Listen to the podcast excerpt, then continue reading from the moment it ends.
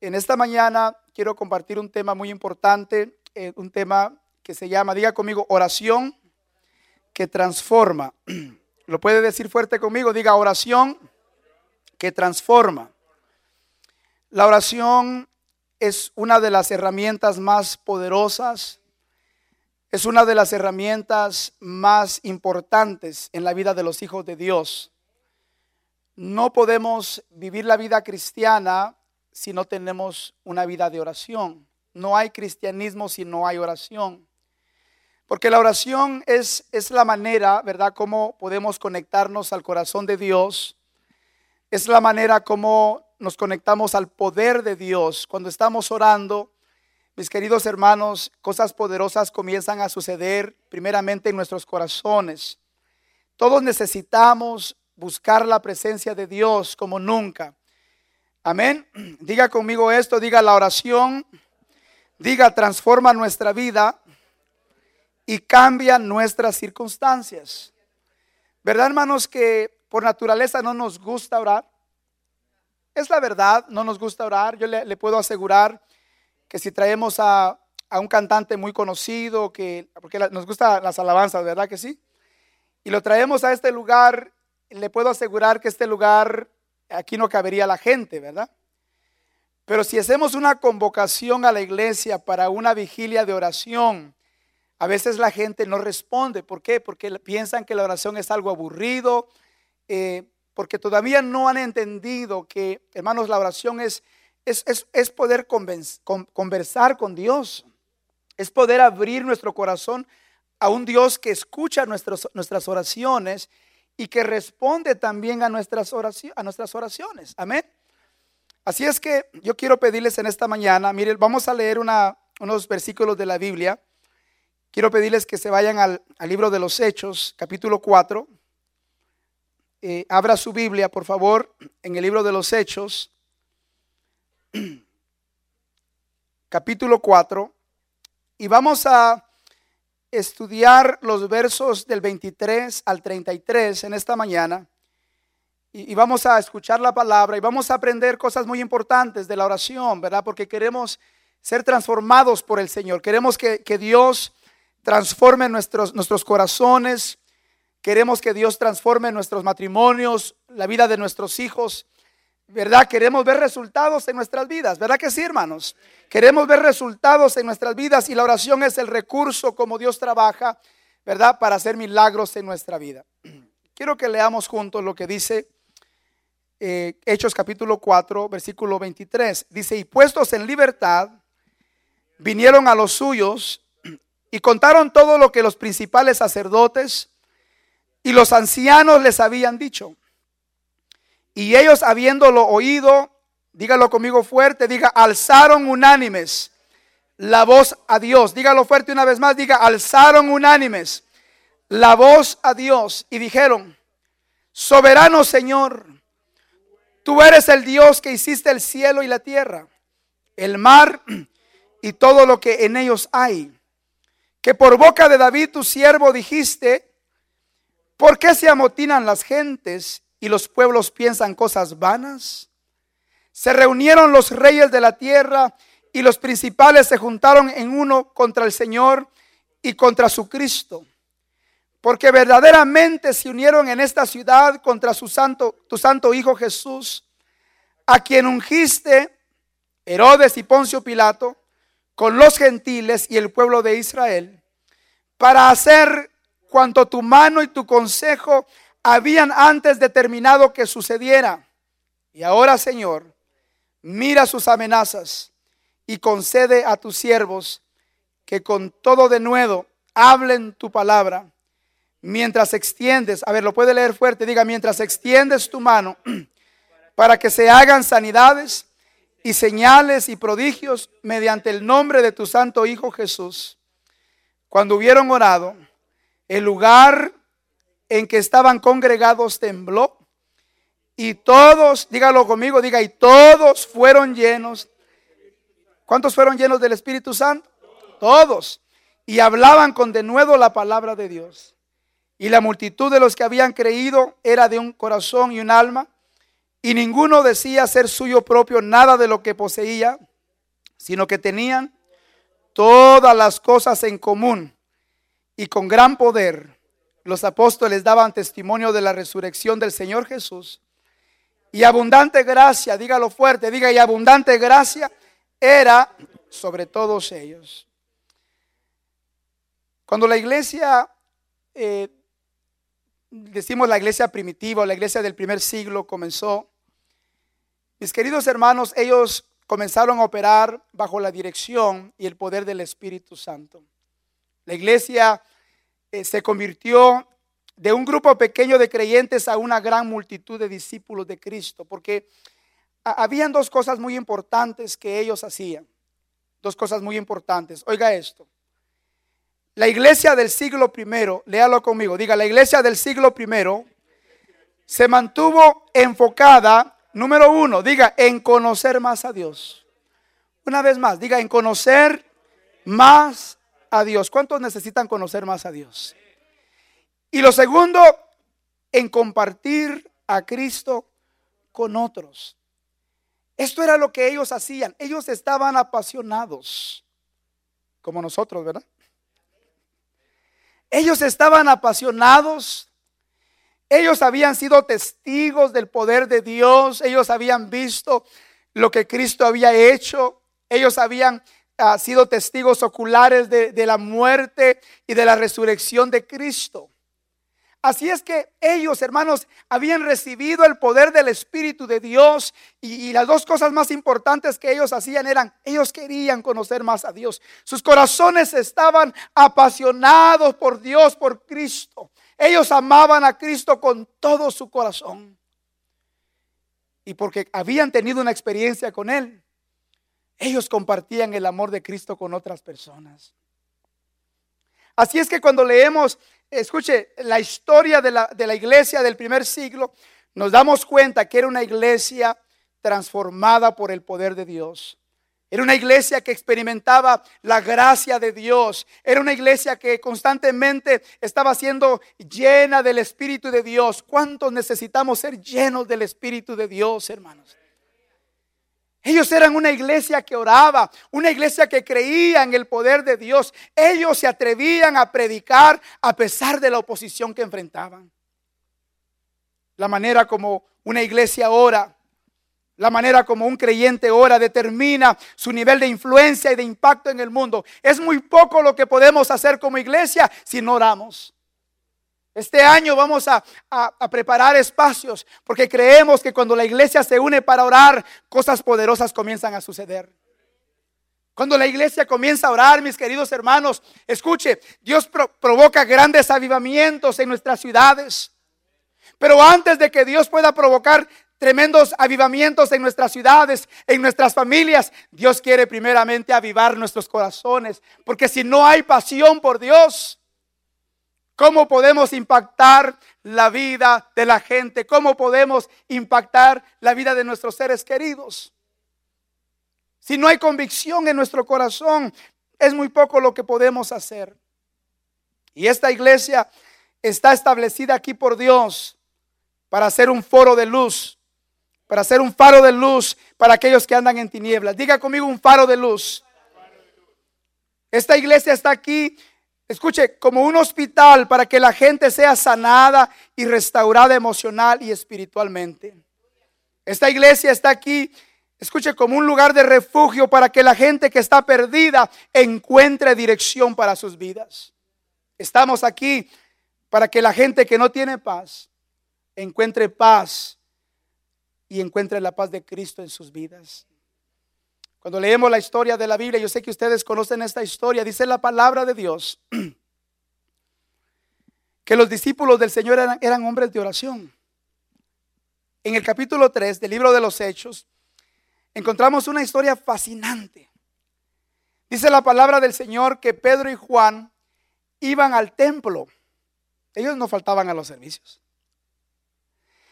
Ellos estaban apasionados, hermano. Ellos habían experimentado de una manera personal la gracia de Dios y ellos buscaban a Dios en oración. Y dice que mientras iban al templo, en la puerta llamada La Hermosa había un hombre que todos los días lo llevaban a pedir limosna. Era un, era un mendigo que pedía limosna a todas las personas que pasaban ahí. Y cuando Pedro y Juan van pasando por ahí, dice la palabra que se les quedó mirando a los ojos como esperando que le dieran algo, ¿verdad? Y Pedro fijó los ojos en él y le dijo estas palabras. Le dijo, no tengo plata ni oro. O le dijo, no tengo oro ni plata, como usted quiera. Pero lo que tengo te doy.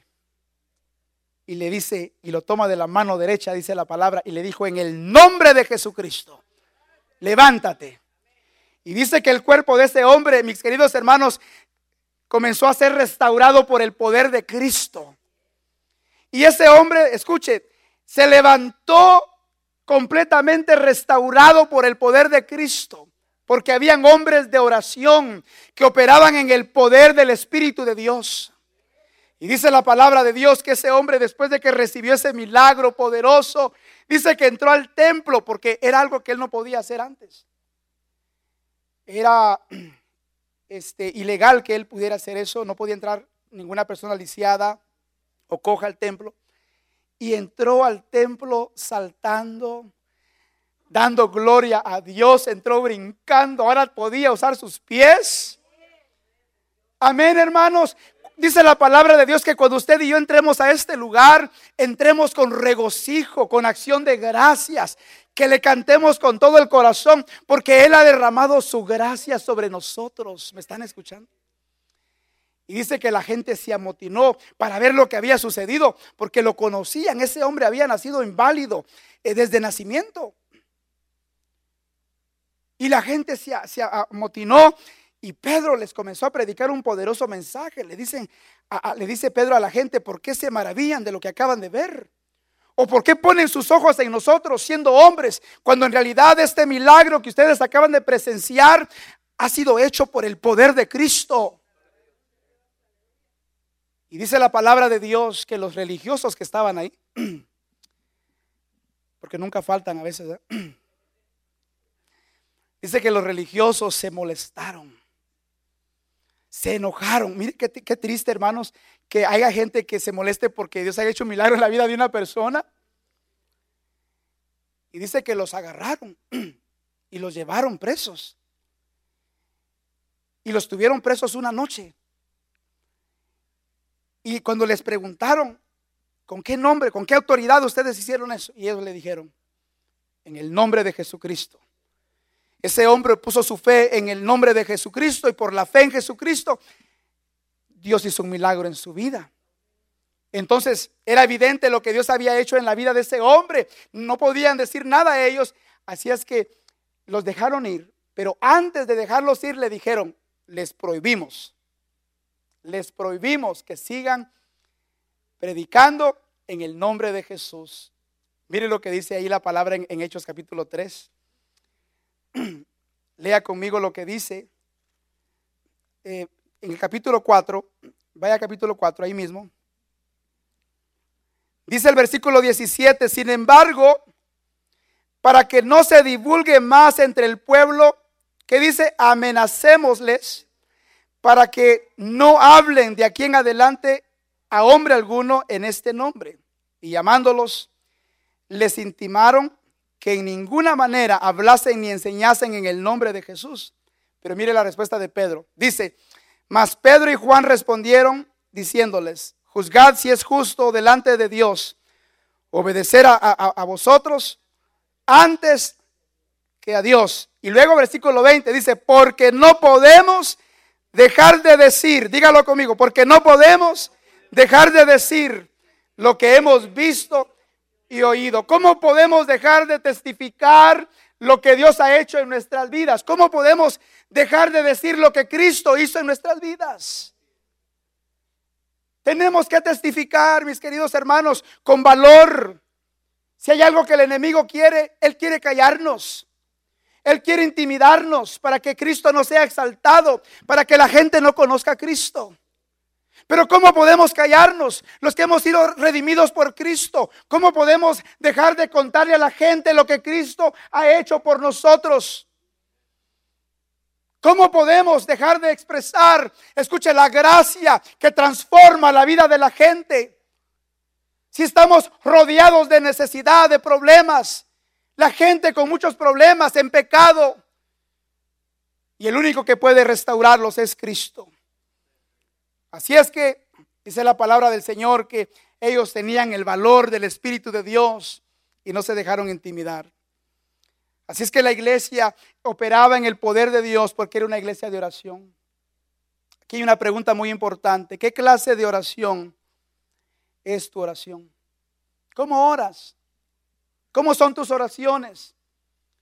Porque escuchen, muchas veces podemos caer en la religiosidad, podemos caer en la rutina y hacer oraciones porque sabemos que tenemos que hacerlas. Pero ¿cómo es tu oración? ¿Es una oración apasionada por Cristo? ¿Entendemos lo que significa el verdadero significado de la oración? ¿Entendemos lo que, lo que hay, el poder que hay cuando una iglesia ora? Mire lo que dice la palabra en Hechos capítulo 4, versículo 23. Ellos salieron, hermanos, contentos. Ellos salieron, ellos querían que los hermanos supieran lo que había hecho Dios a través de ellos. Y dice el versículo 23, y puestos en libertad, vinieron a los suyos y contaron todo lo que los principales sacerdotes y ancianos les habían dicho. ¿Qué les dijeron los sacerdotes y los ancianos? Que dejaran de predicar en el nombre de Jesús. Así es que cuando leemos la historia y leemos estos versos de la Biblia, vamos a aprender tres cosas muy importantes. La oración que transforma, diga conmigo, la oración que transforma, diga, es una expresión ascendente de fe. Es una expresión de fe, mis queridos hermanos. Usted no puede venir a Dios si no tiene fe. Porque la Biblia dice que sin fe es imposible. Diga conmigo, es imposible agradar a Dios. Porque el que se acerca a Dios tiene que creer que Él existe, que Él es real. Y luego dice, y que Él galardona, recompensa a quienes? A los que le buscan. La oración que llama la atención de Dios es la oración que nace de un corazón apasionado por Dios. Dice el versículo 24, léalo conmigo, dice, y ellos habiendo oído, ¿Qué dice? Alzaron unánimes la voz a Dios. A ver, vamos a, leerlo unánimes, ¿le parece? Si usted no está acostumbrado a, leer en voz alta, hágalo aquí como iglesia. Amén, hermanos. Diga conmigo, y ellos, habiéndolo oído, alzaron unánimes la voz a Dios y dijeron, soberano Señor, tú eres el Dios que hiciste el cielo y la tierra, el mar y todo lo que en ellos hay. Mire, mire qué tremendo, hermano. Mire la pasión que hay en esta oración. Diga conmigo esto, diga la oración que transforma la vida, que transforma las cosas. Diga, es una oración de confianza en los atributos de Dios. ¿Verdad que en nuestras clases de lunes y sábado hemos estado hablando de los atributos de Dios? Y hemos dicho que nuestro Dios es el único que tiene estos atributos. Él es un Dios todopoderoso. Él es el Dios omnipotente. Él es el Dios omnipresente. Él está en todos los lugares. Él es el Dios omnisciente. Él es el Dios que conoce todas las cosas. Por eso cuando la iglesia, escuche, ora a Dios, tiene que orar con entendimiento. Tiene que, tenemos que entender a quién le estamos orando, a con quién estamos hablando. Ellos oraron, diga conmigo, ellos oraron.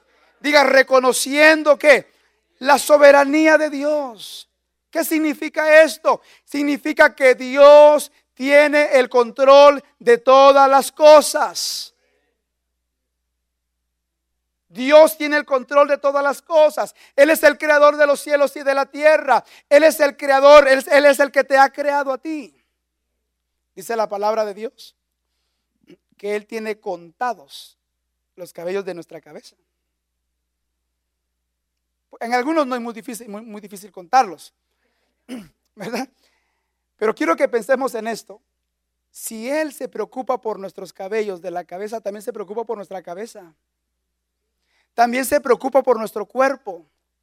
También se, e, Él sabe, ¿verdad? Lo que enfrentamos. Él, está, él está consciente, porque Él es Dios, de nuestras necesidades personales.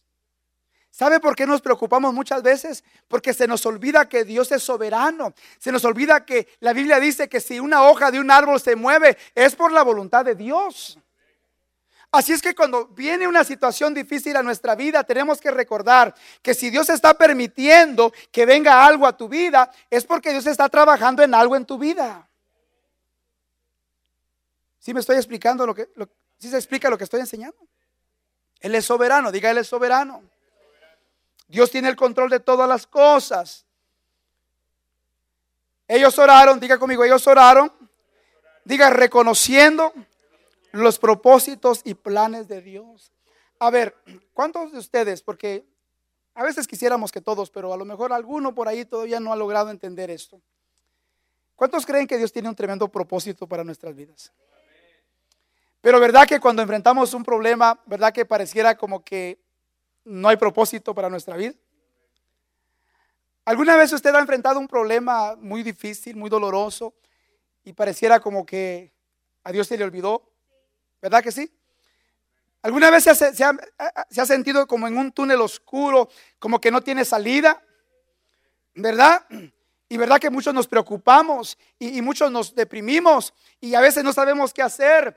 ¿Por qué? Porque se nos ha olvidado eh, eh, la clase de Dios que tenemos. Escuche, esta iglesia estaba enfrentando oposición.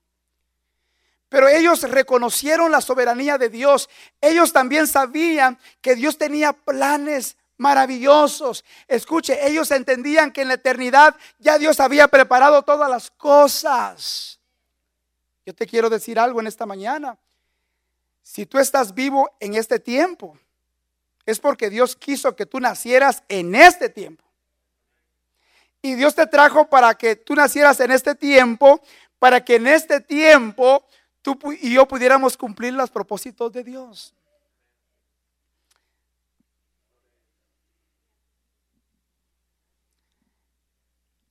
¿Sabes por qué estás aquí, hermano Ruperto? Y, el sábado hablábamos, ¿verdad? Acerca de cuánto tiempo tenemos de conocernos.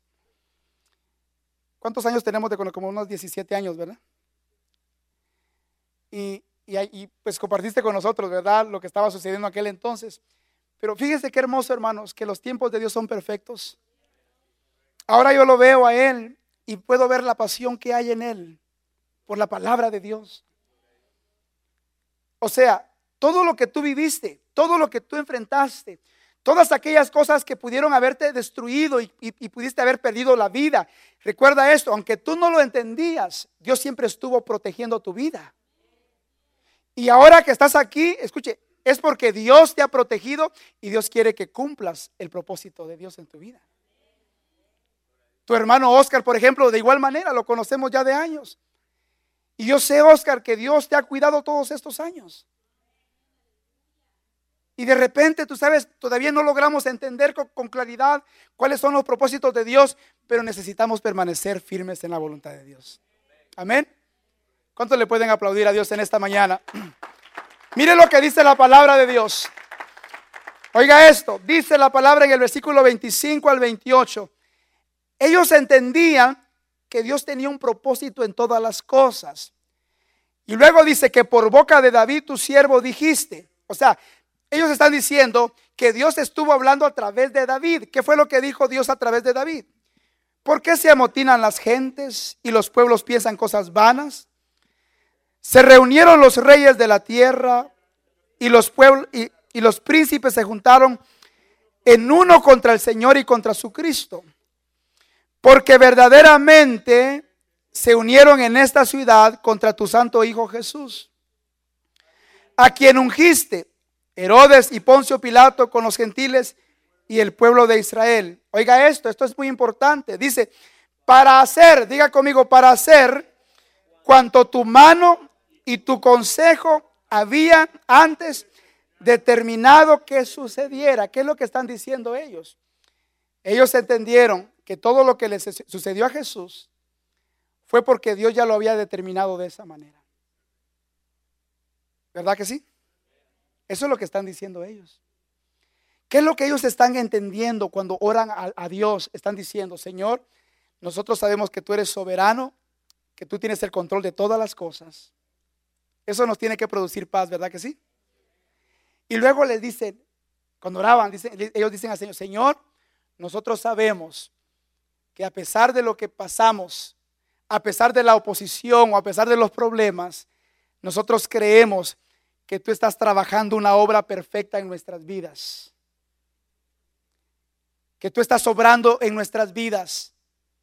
Porque todo lo que le hicieron a Jesús, ¿verdad que sí? Cumplió un propósito maravilloso. ¿Cuál fue el propósito?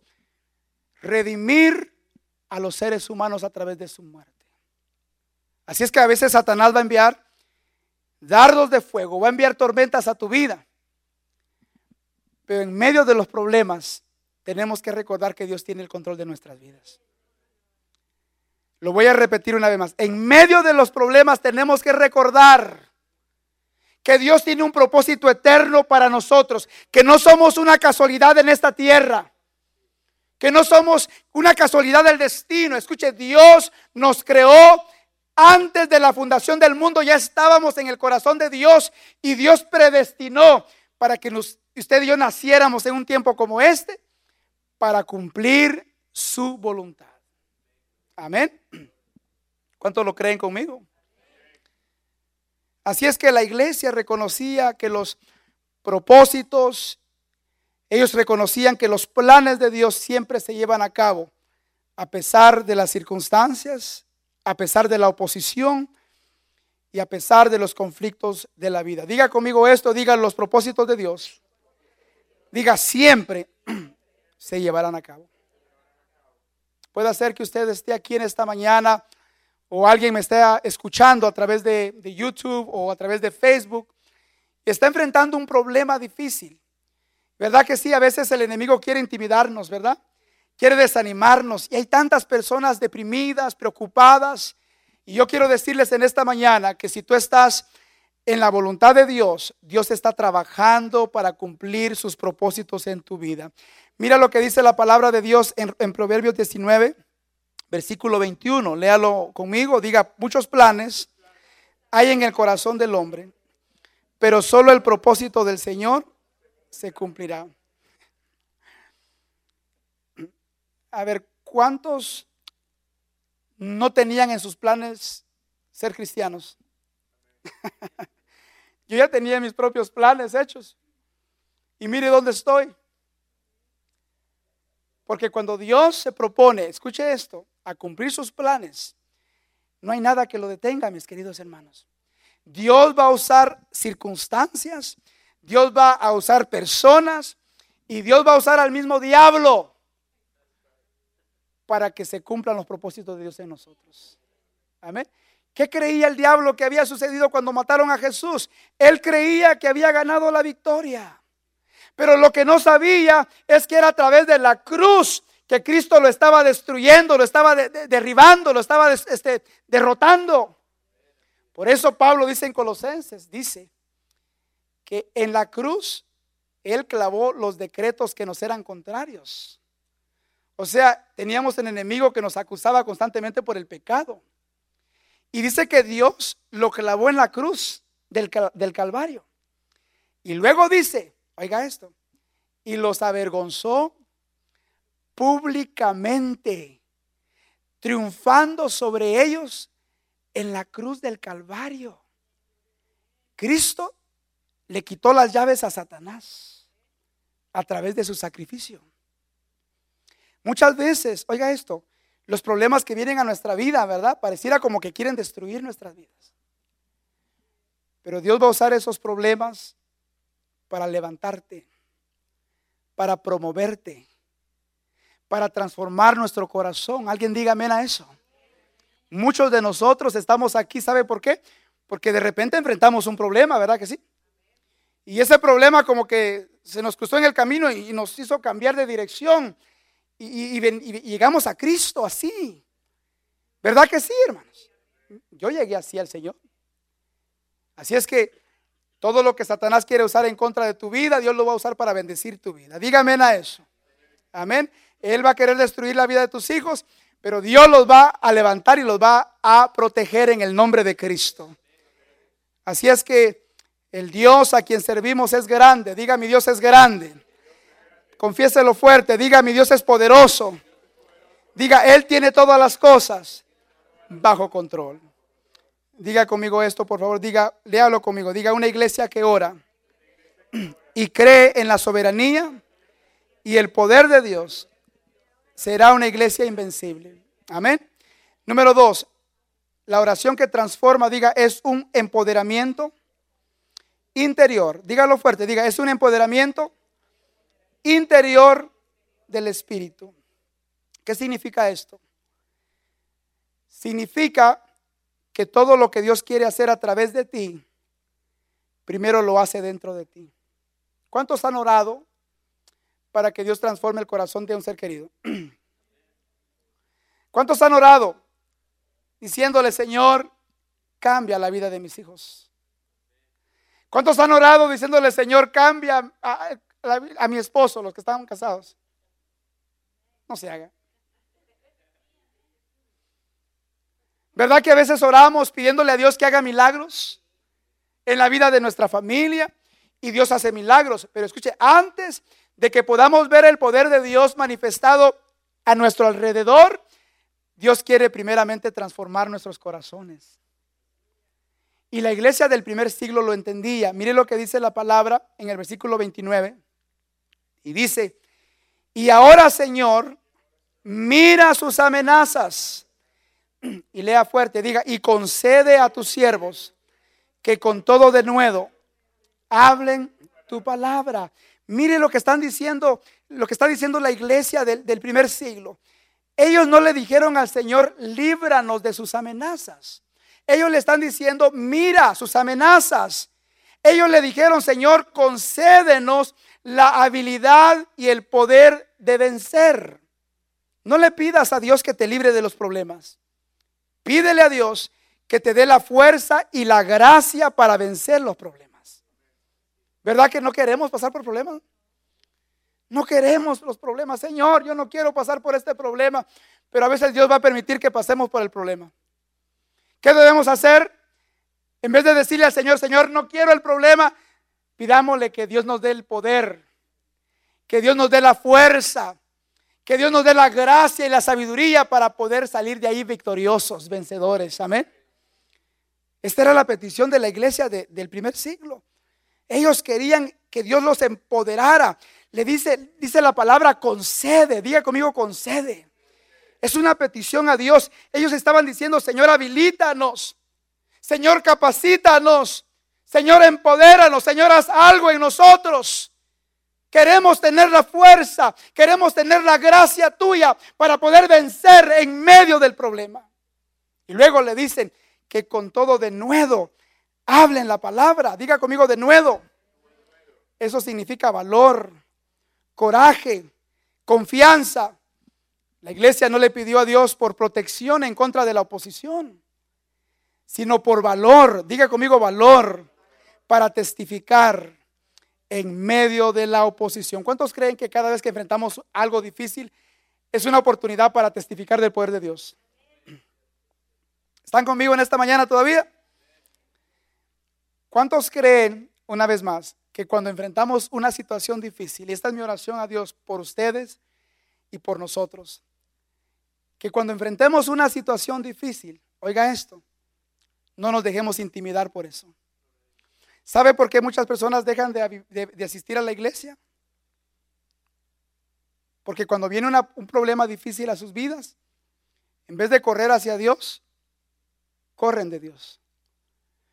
Yo he hablado, mire, a través de los años he conocido personas, cristianos, que están en sus casas resentidos con Dios, porque Dios no hizo un milagro Dios no hizo un milagro cuando ellos lo querían. Recuérdese lo que estamos enseñando. Nuestro Dios es un Dios soberano. Y Dios a veces va a permitir que pasemos por ciertas situaciones en nuestra vida, pero el propósito de Dios no es que esa situación nos destruya. el propósito de Dios es que esa situación nos cambie, nos transforme, que esa situación nos acerque más al corazón de Dios, que podamos conocerlo como nunca lo habíamos conocido. Amén, hermanos. Cada situación es una oportunidad. Grábeselo en su corazón, grábeselo en su mente. La única manera para conocer a Dios en otra dimensión es cuando estamos en una situación difícil y en esa situación difícil permanecemos firmes creyéndole a Dios, asistiendo a la iglesia, alabando a Dios y Dios se encargará de cambiar esa situación para tu bien y para nuestro bienestar. Amén. Tenemos que creerlo con todo nuestro corazón. Ellos oraron por poder. Ellos oraron por la demostración del poder de Dios. Lea conmigo el versículo 30. Dice, mientras extiendes tu mano. Léalo fuerte. Leámoslo fuerte. Diga, mientras extiendes tu mano para que se hagan sanidades y señales y prodigios mediante el nombre de tu santo Hijo Jesús. ¿Por qué estaban orando ellos, hermano? Por la manifestación del poder de Dios. A ver, ¿cuántos quieren ver la manifestación del poder de Dios? ¿Cuántos necesitan el poder de Dios ahorita en sus vidas? ¿Verdad que todos? Ellos le dijeron al Señor, Señor, estamos enfrentando oposición, estamos enfrentando retos, pero concede a tus siervos, concede, empodéralos para que podamos tener la fuerza y la gracia necesaria para vencer. Concédenos ese poder.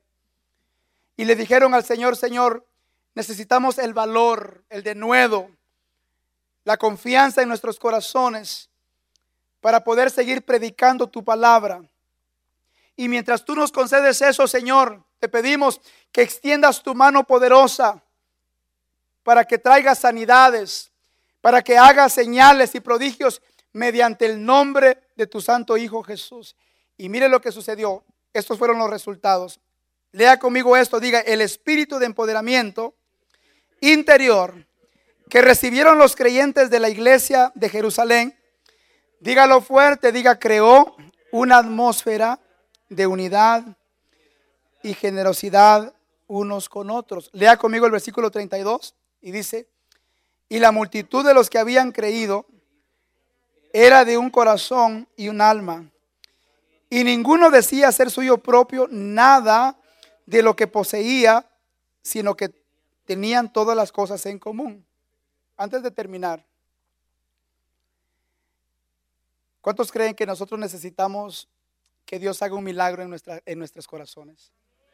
Necesitamos que suceda esto en nuestras congregaciones, hermano. Cuando Dios comienza a traer un despertar espiritual a, su pueblo, estas son las cosas que comienzan a suceder. Hay unidad en la iglesia. Diga conmigo, hay unidad. Y luego hay generosidad. Porque una persona, escuche, que está agradecida con Dios es generosa. Una persona que ha experimentado el poder de Dios en su vida quiere agradecerle a Dios a través de su servicio, a través de sus acciones, a través de sus finanzas. ¿Por qué? Porque está agradecida con el Señor. La iglesia necesita el poder de Dios. Escuche, porque si nosotros no somos reavivados en, nuestro, en nuestra vida espiritual, si, si no miramos esto en nuestras congregaciones, es porque tenemos una necesidad dentro de nosotros.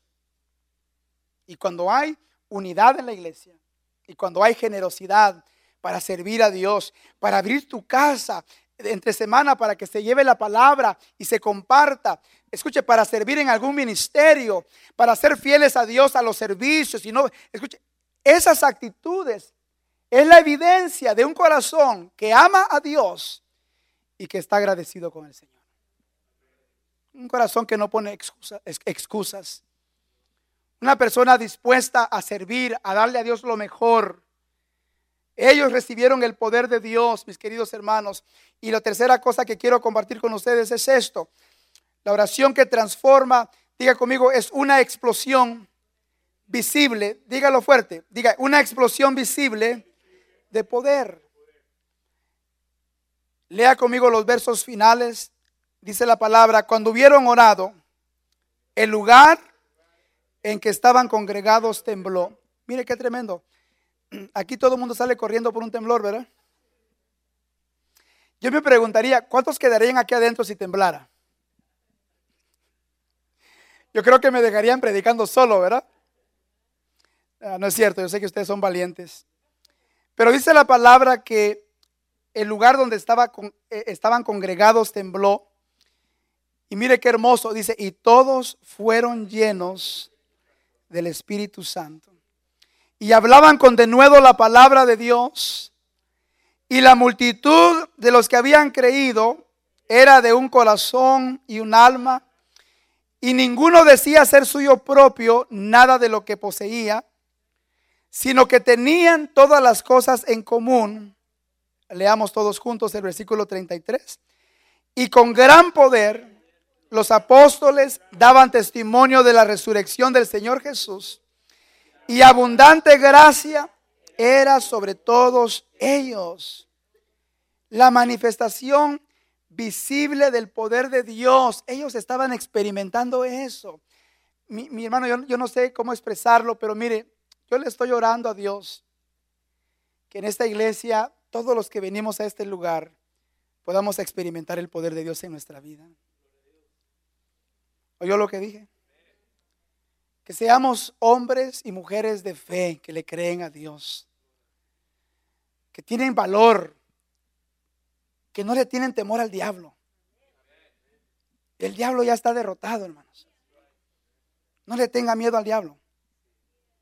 Repréndalo en el nombre de Jesús. Levántese en el nombre de Cristo y recuerde que usted es un hijo de Dios. Recuerde que el Espíritu de Dios está con usted. Y en vez de estar llamando al pastor, y no tiene nada de malo, eh, que me llame para ir a orar, yo oro, no se preocupe. Pero lo que queremos es que ustedes, la iglesia, se levanten el poder del Espíritu de Dios para reprender. Y que venga conmigo, pastor, quiero que sepa que reprendí a los demonios. Gloria a Dios, hermano. Pastor, quiero que sepa que estoy orando por los enfermos. No se me ha sanado ninguno, pero sigo orando. De repente hasta se te muere alguno, no hay problema, sigue orando. Como dijo un pastor, yo comencé orando y en vez de sanarse se me morían. Pero después, escuche, Dios comenzó a hacer milagros. Porque nosotros creemos en un Cristo que sana, ¿sí o no? Ahora, escuche, a veces, a veces, ¿verdad? Dios no hace el milagro pero no significa que Dios nos abandonó o que Dios nos ignoró. Significa que Dios conoce todas las cosas. Él es soberano, amén. Y Él conoce lo mejor para nosotros. Y, escuche, la, la muerte para un hijo de Dios, dice la palabra que es agradable para Él. Es desagradable para nosotros, porque nos duele. Pero dice que la muerte de los santos es agradable para Él. ¿Por qué? Porque cuando ya no estemos en este cuerpo, seremos completamente libres. Estaremos en la presencia del Señor. ¿Oyó lo que dijeron? Qué experiencia más maravillosa, ¿verdad?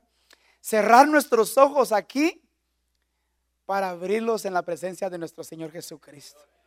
Poder abrazarlo y decirle gracias, Señor. Gracias, Padre. ¿Cuántos creen que debemos valorar nuestra vida más?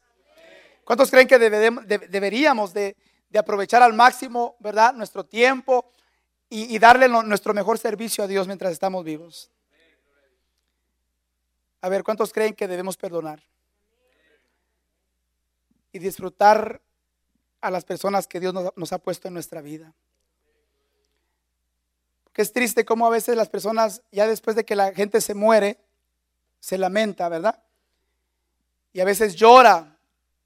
Y todos lloramos porque nos duele, pero hay personas que lloran porque no solucionaron un problema con esa persona. Este es nuestro tiempo, mis queridos hermanos. Este es el día que Dios nos ha dado. Hagamos lo que tenemos que hacer hoy. ¿Verdad que sí? No dejemos las cosas para mañana, hagámoslas hoy. Vivamos para Cristo hoy. Sirvámosle a Cristo hoy. Perdonemos hoy, sembremos en el reino de Dios hoy, porque este es el privilegio y la oportunidad que Dios nos da para servirle. Diga conmigo esto, diga la gracia de Dios está disponible para todos aquellos que se rinden a la voluntad de Dios y están dispuestos a llevarla a cabo. ¿Por qué mirábamos la gracia de Dios en, la iglesia del primer siglo? ¿Por qué, ¿Por qué mirábamos la gracia? ¿Por qué mirábamos el derramamiento del Espíritu? ¿Para qué derrama Dios su Espíritu sobre la gente? ¿Para qué Dios llena el corazón de la, de la, iglesia? Porque dice que fueron llenos del Espíritu Santo. Porque ellos necesitaban la llenura del Espíritu para, para darle seguimiento a la obra de Cristo. A ver, ¿verdad que dijimos que habían dos cosas muy importantes para la iglesia del primer siglo? Número uno, ¿qué era? Conocer a Dios. Y número dos, predicar o compartir a Cristo con la gente. Esa debe de ser nuestra pasión como hijos de Dios. Amén. Esa debe de ser nuestra pasión. Señor, yo quiero conocerte más. Yo quiero experimentar tu gracia, porque Dios es un Dios personal.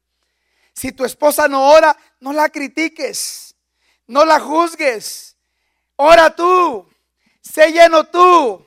Amén. Si, si, tu esposo no ora, escucha, hazlo tú en el nombre del Señor, porque eso se va a convertir en una atracción para los que están cerca.